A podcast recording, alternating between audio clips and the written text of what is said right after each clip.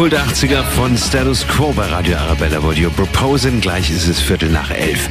Arnold Schwarzenegger hat eine an, Dirk Nowitzki auch, Boris Becker ebenfalls, Bastian Schweinsteiger sowieso und Kathi Witt und Kathy Hummels haben sowieso eins im Schrank. Lederhosen oder Dirndl vom Trachten Angermeier. 100 Gründe, München und die ganze Region zu lieben. Dank dem Münchner Familienunternehmen kennt die ganze Welt bayerische Tracht. Und gestern Abend war im Deutschen Theater große Feier zum 70-jährigen Jubiläum.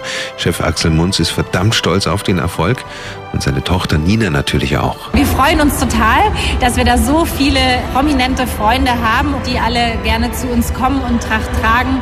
Beispielsweise Snoop Dogg war damals ein absoluter äh, Burner. Angefangen hat es tatsächlich in der Landsberger Straße als relativ kleiner Laden.